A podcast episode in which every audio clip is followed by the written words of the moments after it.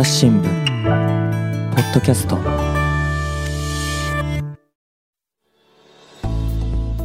朝日新聞の望月成美です。岸上渉です。え今回も前回に引き続き大阪社会部で鉄道やバスなどの交通担当をしている鈴木智之記者にいろいろと聞いていきたいと思います。よろしくお願いします。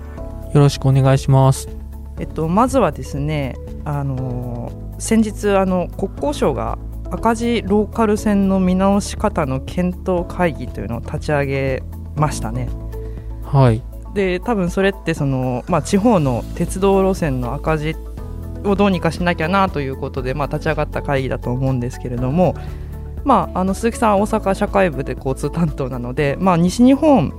の状況っていうのはその西日本の地方路線の状況っていうのはどんな現状なのかっていうのを教えていただいてもいいですか？はい。あの JR 西日本はかなりの区間赤字を抱えていると言われていまして具体的にはあの昨年末に同僚の経済部の記者と JR 西日本の今の社長である長谷川さんにあのインタビューをしたんですけれども、はい。その際にあの輸送密度2000人以下は非効率だとそういう数字を持ち出してあの説明されました。すいません。あの輸送密度っていうのはどういったものなのかちょっと説明してもらってもいいですか？これはですね、あの、各路線の1キロの間に乗った1日のお客さんの数、まあ平均の数なんですけれども、はいちょっとそのイメージが湧かないと思うので、そうですね特にまあ JR 西日本の中で儲かっている路線といいますか、数字の大きな路線っていうのは、大阪が環状線っていう、まあ、大阪市内をぐるりと一周している路線があるんですけれども、ここだと2019年度のデータで29万2574、つまり約30万っていう数字がはいあります。で、まあこれに対してその2000人以下っていうのは150分の1あになります。で、あの、さらにその2000人より少ない路線っていうのが、あの、JR 西日本の在来線の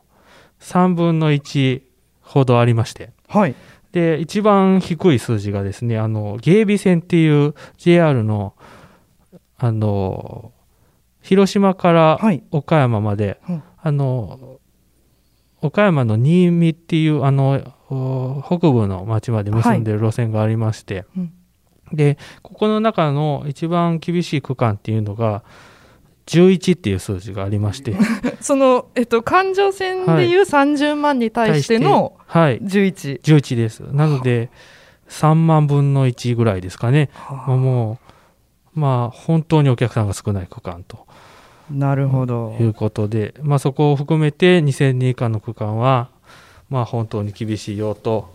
いうふうに言ってました。なるほど2000人の中でも、まあ、11っていうのはまた全然桁違いではあの少ないなというかあの印象を受けるんですけれどい。も、はい。まあ、その、えっと、12月のその長谷川社長のインタビューの中では、まあ、他にもいろんな路線、まあ、区間がですねその2000人以下の対象になっているというふうに挙げられているんですけれども他にもまあ印象的な数字だったり路線っていうのはありますか、そうですね。あのーまあ、本当に厳しい路線は、あの、さっき言った芸備線が特に際立った数字なんですけれども、他にも大糸線っていう新潟県内の路線で、えー102人であったり、うん福塩線、これは広島県内の路線162人。で、広島とあの島根の間を結ぶ、えー木月線っていう路線もありまして、これ190人であるとか、あーそういう風になってます。あとはあの山陰本線っていう、あのは京都から下関まで日本海側をずっと走ってる、あの昔っていう幹線があるんですけれども、ここも極めて厳しい数字で、あの特に山口県寄りの部分を中心に、あの島根や山口の間などであの271人とかいう数字もあったりします。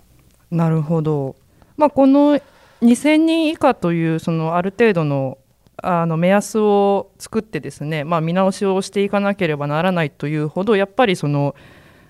JR というか、まあ、鉄道会社の経営っていうのは厳しくなっているんでしょうか？そうですね。もともと鉄道会社もいろんな形態がありまして JR 西日本の場合でいうと京阪神を中心とする都会の路線あるいは山陽新幹線でそれなりの黒字がありましてでそのそこで儲けた利益を赤字のローカル線にまあ投入してで収支を合わせるというようなあの経営をしてきたというふうに思われます。ただしこれがまあどんどんそのローカル線の赤字が膨らんでいく。つまり人口減少が進んで利用者が減っていくとなかなかその都会の利益でもあの支えることができなくなるし、まあ、皆さんご承知のように本当に最近コロナで都会の利用者も減ってるってなるとさらにさらに経営が厳しくなるよと。これがまあ JR 側の主張ですね。なるほど。そうですね。まああのそうなってくるとどういった形で、まあ、そのまず路線を見直して、まあ、あの廃線にするのかとかいろんな方法があると思うんですけれども、はい、実際にその、まあ、見直した鉄道っていうのはどういった形になっていくんでしょう、はい、本当に廃線っていうふうになっちゃうんですかね？最終的にはどういった輸送方法が適切かあのきっちりと地域の方と議論して検討していくっていうふうに社長も言っているんですけれども、まあ、これまでもあの日本国内各地で JR の路線が災害をきっかけにしたりであるとかあの本当に赤字で厳しいといった理由であの廃線が進んできてるんですけれどもその多くが路線バスに転換されてます。なるほどただあの災害をきっかけにあの廃線になった東日本東北の路線では BRT っていうあの、まあ、バスのやや進化した乗り物みたいな。あのレールにも乗れるやつです、ね、なんか専用のうん、あのバス専用の道を走れるっていうようながあります。はい、それはもともと線路があったところに、はい、あの要は同じルートを列車ではなくバスがそうですね、まあ、バスなので普通の道路も走れるし専用の道路も走って、まあ、専用の道路だとちょっとその信号がなかったりとかあの速達性があったりっていうようなあの効果もありますけど、まあ、そこまでするんだったらもうバスでもいいんじゃないかっていう話も意見もあったりはします。やっぱりバスとその鉄道だと維持費とか、まあ、そのもろもろコストが全く違ってくるんですかね。そうですね。やはりそのレールの補線であるとか、車両の維持とか、やっぱり道路を整備す、道路をまあ守っていくのと、か、まあバスの車両を整備するのとかと比べて、それぞれやっぱり、あの、格段にお金がかかります。なので、まあ、の、維持していく上では、本当に、まあバスの方がやりやすいという面があると思います。なるほど。でもやっぱりその実際に、まあ、今使っている人だったりですね先ほどお話のあったその芸備線のその11人という方もですけれどもその実際に学校に行ったり通勤にその列車を使っている人にとってはその列車であればバスバスになるのかもしれないですけど結構死活問題かなというふうに感じたんですけれども。そうですね。あの私実はあの最初に話した芸備線という、まあ、JR 西日本の中でも特に厳しい路線に、あの、乗りに行きました。あ、乗りに行った。乗りに行ったというと？あの岡山県の新見から広島まであの乗り通してあのルポーの記事を書いたことがあるんですけれどももともと乗るのお好きだったんですか？そうなんです。もともと乗り鉄であの 中学時代はあの鉄道部っていう部活に入っていたこともありました、はい、それでまああのもともとはバスが実は一番好きだったんですけれどもまあバス部はないということで鉄道部に入ってで鉄道にも関心を持つようになって、うん、まあ、学生時代から全国いろんな鉄道に乗っていました。そうなんですね衝撃の告白でした、ね、そうですね。で、あのちょっと結構あのキラーワード鉄道部っていうのが出てきたんですけれども あのちょっといろいろ気になるちょっと芸備線の話はまた後ほどもちろん伺いたいんですがあの鉄道部っていうのは あのあの私の学校にはなかったんですけれども。私もなかったです。そうですよね、はい、あのどういった活動をされるんでしょうか？えっとまあ本当に一番は鉄道に乗るということでで乗った体験記を記録にして残したりとか、まあ、写真を撮ったりあとあの少し鉄道模型っていうものがあのありましてそれで列車を走らせたりしてました。やっぱりそれはあの多分顧問の先生がお好きだったんですかね いや実はあの顧問もなかなかなり手がいなくて。あそうなんですか。でちょっと廃部になりそうなところを署名活動で乗り切ったっていう。鉄道だけに乗り切った うまいですね。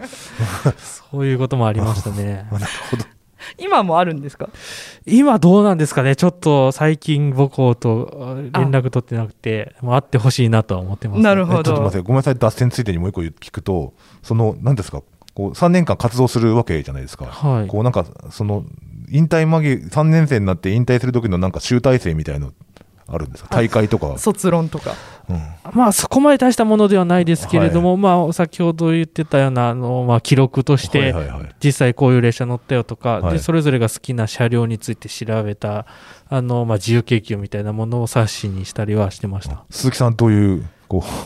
うの最後残されたんですか？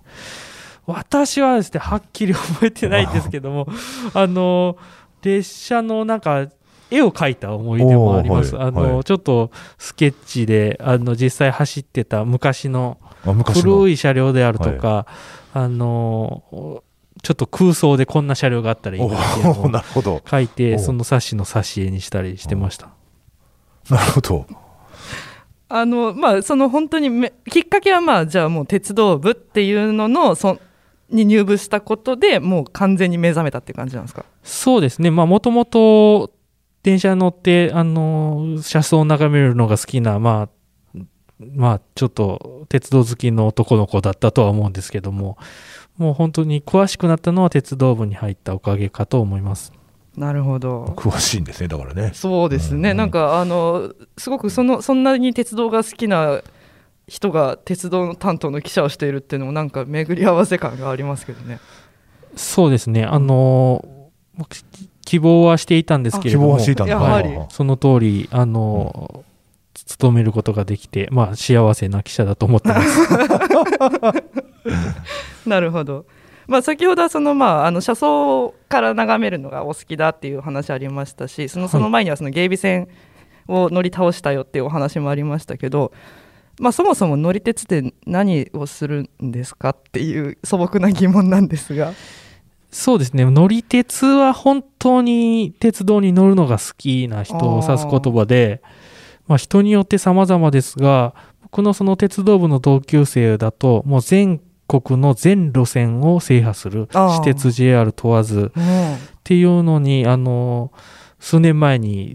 あの達成した友達もいましたね。なるほど。ただまあ、普通列車を乗るのが好きとか、特急が好き、新幹線が好きとか、それぞれ、まあ、テーマ別といいますか、それぞれの好みに応じて楽しんでいる人がいると思います。いや、そう、結構、知られざる乗り鉄って結構いて、はい。ままあだ何何年か前かな、なんか BS でちらっとたたまたまつけたテレビで、はい、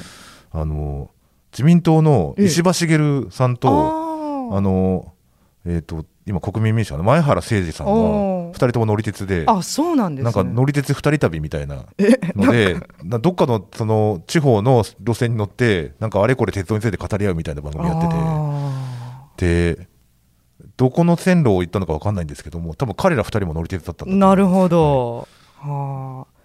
あ、あののその乗り鉄って、まあ、いろんなタイプがあるとおっしゃいましたけど、あの名前だけで想像するとですねなんかその乗ってる間何してるんだろうとか ちょっとあの素朴に思ってしまうんですがもちろん車窓を眺めるっていうのはあのちょっと気持ちはわかるんですけど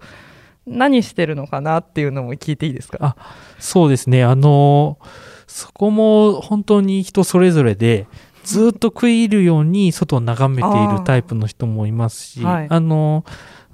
記録のために動画スマホで写真とか動画を車内から撮ってたりとかあるいはその前あの前面にかぶりつくっていうんですけどあの運転手の後ろ横とかに立ってでひたすらその前方を眺め続けるっていうようなことが好きな人もいます。いますね。電車で GO みたいな。いますね。あのあの運転席の後ろにいる人ね。なるほど。鈴木さんはまあ車窓派だとそうですね、まあ、たまにやっぱり前行って進む方向を眺めたりすることもありますし、まあ、正直言ってそのずっと同じような景色だったり夜だったり何も見えないとあのもう暇でスマートフォン見たりまあまあ本読んだりっていうこともあります。それはそうですよね。確かにあの本当雪景色とか、まあ、海沿いだったりとかすると外見てるだけでも飽きない、まあ、区間だったり時間っていうのはありますよね。そうですね。うーん。なるほど朝日新聞ポッドキャスト私は朝日新聞歩きき。人工音声が伝える速報ニュースのポッドキャストです。通勤中でも、お料理中でも、運動中でも、趣味の作業中でも、何かしながら最新のニュースをフォローできます。あなたの知りたいニュースどこででも。朝日新聞歩きき。たった数分で今日のニュースをまとめ聞き。ちなみにあの他にもいろんな鉄道ファンの方の総称っていうのがあると思うんですけれども あのもし鈴木さんがご存知の範囲であのご教示いただけたらと思うんですが、まあ、なんかイメージつくのは、まあ、音とかですかね。あ,、まあ、あと鳥とかですかね。あそうですね。はい。音鉄っていうのは音が好きな人ですね、は本当に電車のモーター音とかあはいモーター音。あのー電車じゃなくて、あのー普通の車みたいに、あのーエンジンで走るディーゼルカーっていうのもあるんですけど、そのエンジン音を、あの収録して IC レコーダーとかで撮って、で、家で聞いたり、仕事中にそれを BGM にして、仕事に打ち込んだりというような人もいますね。なるほど。他にははいはい。あのー僕の一番、あのー印象に残ってる音鉄の友達が言ってたのは、はい。お音鉄の普通の人が見たら基本的にはまあ全く同じ形のはい。車両なんですけれどもその同じ形の車両でもそのモーターがはい。違う会社のモーターが使われている場合があって、あー。何々電機とか何々株式会社製となかそれをその音色で聞き分けることができるっていう人がいてあ。あこの列車は何々電機のモーターやって言うんですけど、はい。誰も本当の答えがわからないというかそうな他に聞き分けられる人がいないのであそうなんやとしか言えないとかいうことはありました。なんか楽器みたいですね。その本当にもうそのメーカーで音をこう聞き分けるっていうのはすそうごいですねですね。なるほど。でその芸備線乗ってみてどうだったっていう話を、あそうですはい。ねはい。だいぶちょっと脱線しましたけど。そうですね、失礼しました。芸備線っていうのにえっ、とまあどれぐらいあごめんなさい。乗って記事を書かれたんですよね。そうですね、はい。あの警備線はその JR の社長があ非効率と言っている中でも特に非効率あの、まあ先ほどの少ない11人そうなんですよ。のところですよね。ところなんですけども、はい。あのすでに自治体と JR の間で今後どうしていくかより盛り上げていけるようにあの活性化策を考えようっていうような議論が始まってましてでその始まるタイミング始まるというところであの私昨年の夏に乗りに行ったということですなるほど。実際に本当に実利用している人がどういうふうな思いでいるのかとかあの現地の人近くに住んでいる人の思いを聞いてみないとあの、まあ、乗り鉄とはいえあの実態はやっぱりわからないと。なるほど。で、まあ、実はそのえ確か10年ぐらい前にも大学時代にもここの路線乗ってたんですけどもあそうなんですねその当時からですねその本当に厳しい区間では1日3往復しか走ってなくて。なかなかこう相当なローカル線だなというイメージはあったんですけれども今もそういう状態が続いていておそらくさらに厳しくなっている部分もあるんじゃないかなとは思ってたんですが実際まあ、利用すしてる人はあの予想外に多かったんですよ。新見駅に行ったらはい。もうた立ち客が出るぐらいいてあそうなんですね。本当に。だけれどもそのほとんどが乗り鉄でした。あそうなんですね。やっぱりその芸備線が厳しいっていう報道が出て、はい。今のうちに乗っとかないとっていうところで。であれでまあ音を取ってそうな音鉄の方もいらっしゃいましたしなるほど。で駅弁食べてるお 食べ鉄の方もいたんですけれどもまあ、その中でやっぱり高校生であるとかはい。地元の、あのー利用客であろう方も数人はいまして、うん。で話を聞いたらやっぱり本当にじあのあ足として大切だからうん。どうにか、あのー残してほしいっていう思いをひしひしと、あのー感じることができました。なるほど。これはワンマンカーなんですね。そうですね。1両編成のはい。車掌が乗ってないワンマンカーという列車でした。なるほどはい。なるほど。はあ。でもここにまあどれぐらい乗れるんだろうこの1車両。でもそのほぼほぼまああの普通の地域の利用者もいたけれどもまあその時はその割とあのその他のまあファンの方の方がはい多かったなっていう感じだったんですね、そうですね。あのー50人ぐらいいるうちの5人ぐらいが地域の方かなと思われる方々でしたね。なるほどまあ、それ乗る前に新見駅でも近くに住む方々にいろいろ話を聞いたんですけれども、やっぱり普段利用されてる方もいらっしゃって、うん。お酒を飲んだ後車を運転できないからやっぱり列車必要だよとか。なるほど。一方で最近全然乗ってないようなあー方は、まあ、どうしてももうこれ厳しいのは明らかだからバスになるんじゃないかなっていうふうなお話しされる方もいらっしゃいましたね。うんなるほど。はいや確かにその意味で私あの地元北海道なんですけども、はい5年前にですねあの JR 北海道が13路線のその維持困難路線とのを発表してで地元釧路市っていうところなんですけどそこのあの専門線釧路の釧って書いて網走の網って書いてあの南北を結ぶ列車があるんですけどもそれもまあ一つに数えられていましたで確かにあの高校出るまではずっと北海道住んでたんですけど一回も乗ったことないんですよね。で、なんだけど、2年前に子供を連れて実家に帰った時に、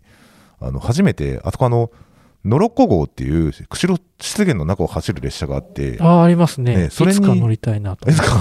乗ったんですよ。で、8月だったんですけど、すげえ寒くて、で、で、しただ湿原ってまあ、その車とかで何回も行ったこととか遠足とかも行きましたけど、全然そのやっぱ車窓から見る景色が全然違うくて、こう森の中をずっと走っていくんですよね。で、その中でその野生の鹿がね、出てきたりとか、その、なんか、こうやっぱり列車じゃないと出会えないこう景色であるとか、その、経験、体験っていうのは、その、ね、それこそさっきの酒飲んでじゃないですけども、まあ、お酒飲んでた人もいたし、くつろいで乗れるっていうのもあるし、その、やっぱり列車じゃないとできない体験っていっぱいあるんだなっていうのを、こう、なんか初めて知ったっていう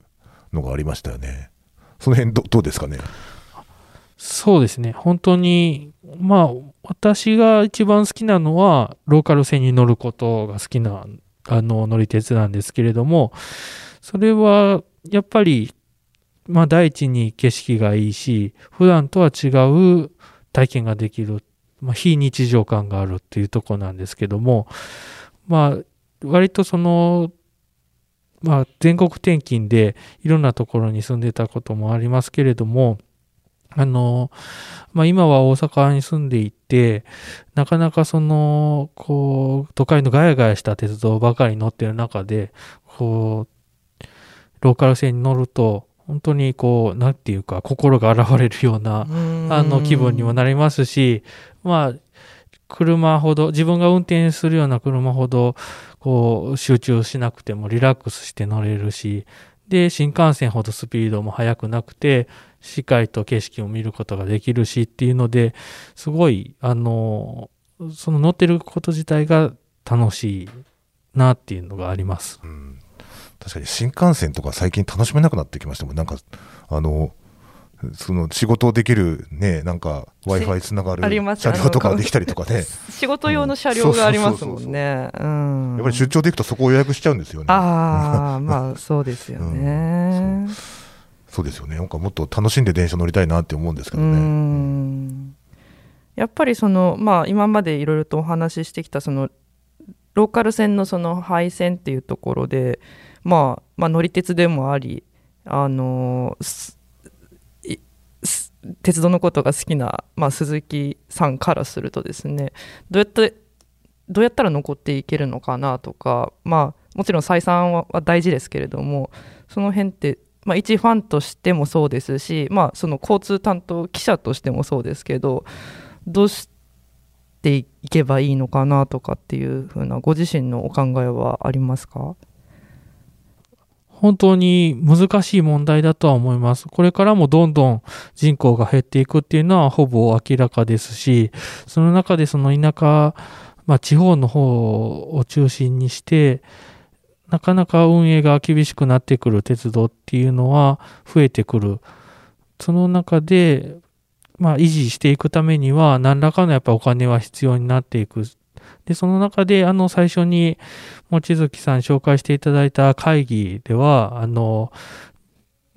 まあ、あの、補助制度を JR にも適用すべきじゃないかとか、あるいはその、バス転換どれぐらいの基準で進めていくとか、そういった話を、まあ、あの、していくっていうふうに聞いてますが、まあ、ここら辺の議論は、まあ、すごい、こう、注視していく必要はあるんじゃないかなとは思っているんですけど、やっぱりその、ローカル線、芸備線に限らず乗っていて感じるのは、まあ、確実に少なくてもそこを利用している、特に沿線の中学、高校生であるとか、あの、病院通っている高齢者であるとか、そういった方々が、あの、いるっていう事実で、彼らのことを第一にした議論を進めてもらいたいなと思っています。具体的にはその JR 西日本の社長も、むしろその鉄道より他のものの方が便利なんじゃないかと、街のいろんな施設にあのくまなく巡るようなことが鉄道はできないし、あの、大量輸送が得意だけれども、それもできないしっていうことで、あの、そういうようなことも言っているんですけれども、それにしても、その廃線になって、より不便になっていくってことがないように、あの、バスでもなかなかこう維持が難しくなっていて、その鉄道からバスに変わって、そのバスもどうしようっていう風になっているのが北海道でもあったりしますし、あの、本当に将来のことを見据えて、できる限りそこに住む方が、あの、長くそこに住み続けられるように、より便利に、あの、快適に過ごせるような方法を見据えてもらいたいなというのがあります。まあ、これは現実的な意見なんですけども、まあ、本当に、まあ、ご承知のように乗り鉄の私にとっては、はい、あの、やっぱり鉄道という形で残してもらいたいっていうのが、あの、ありまして、そのためには、やっぱりその地元の利用者のとか、あの、利用だけじゃなくて、周りの観光客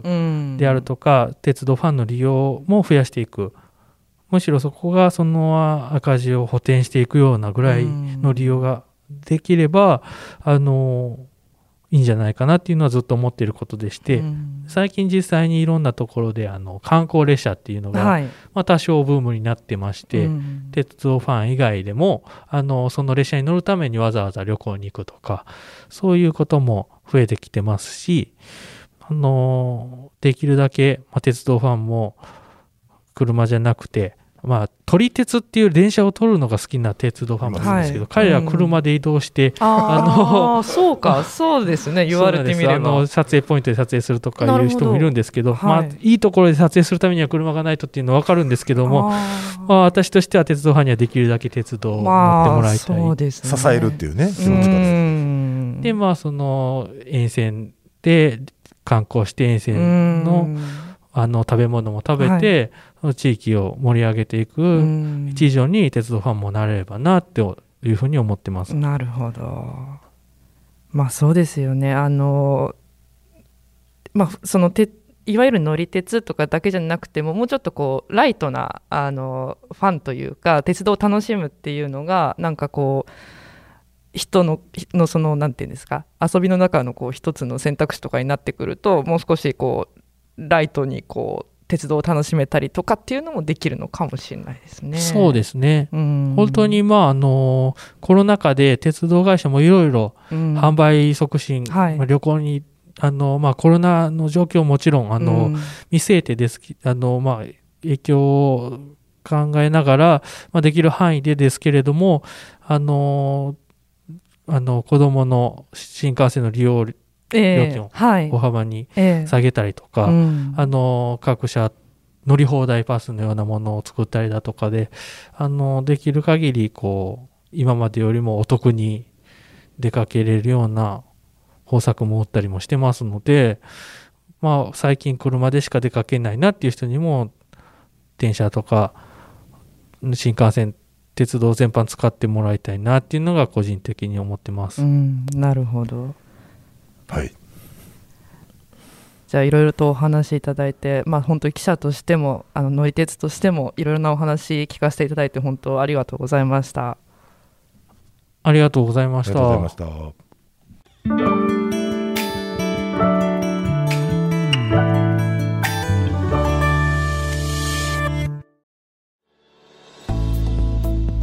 えー、と鈴木さん、これまでいろんな話をしていただきましたけれどもあの最近書かれた記事とか、まあ、読んでほしい記事とかこんな記事書く予定だよとかっていうのはありますか？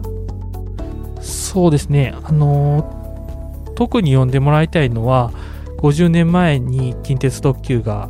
衝突してしまったという記事です。これはあの有料会員登録が必要な記事になってますけれども、インターネットで特急電車は暴走したで検索していただくと、あの当時の写真、記者が撮ったあの事故現場の生々しい写真も見れますので、写真だけでも見ていただければと思います。またあの廃線が懸念されている芸備線を訪ねたルポっていうのは1日3往復のローカル線という見出しで検索していただければ読めます。であの山陰本線っていう京都から下関までの日本海側の路線を1日かけて乗り通したルポも今書いてる最中です。こちらも朝日新聞デジタルとかああるいは Wiz ニュースどちらかで掲載する予定になってますのでまたご覧ください。わかりました。ちょっと1日かけてっていうところが非常に気,、ね、気になりますけれども、まあ、それはまた記事の方でということで。はい。はい。では鈴木さんいろいろとお話聞かせていただいてありがとうございました。ありがとうございました。朝日新聞ポッドキャスト望月成美がお送りしました。それではまたお会いしましょう。この番組ではリスナーの皆様からのご意見ご感想を募集しています。概要欄の投稿フォームからぜひお寄せください。ツイッターやメールでも受け付けています。ツイッターでは番組情報を随時紹介しています。アットマーク朝日ポッドキャスト。朝日新聞ポッドキャストで検索してみてください。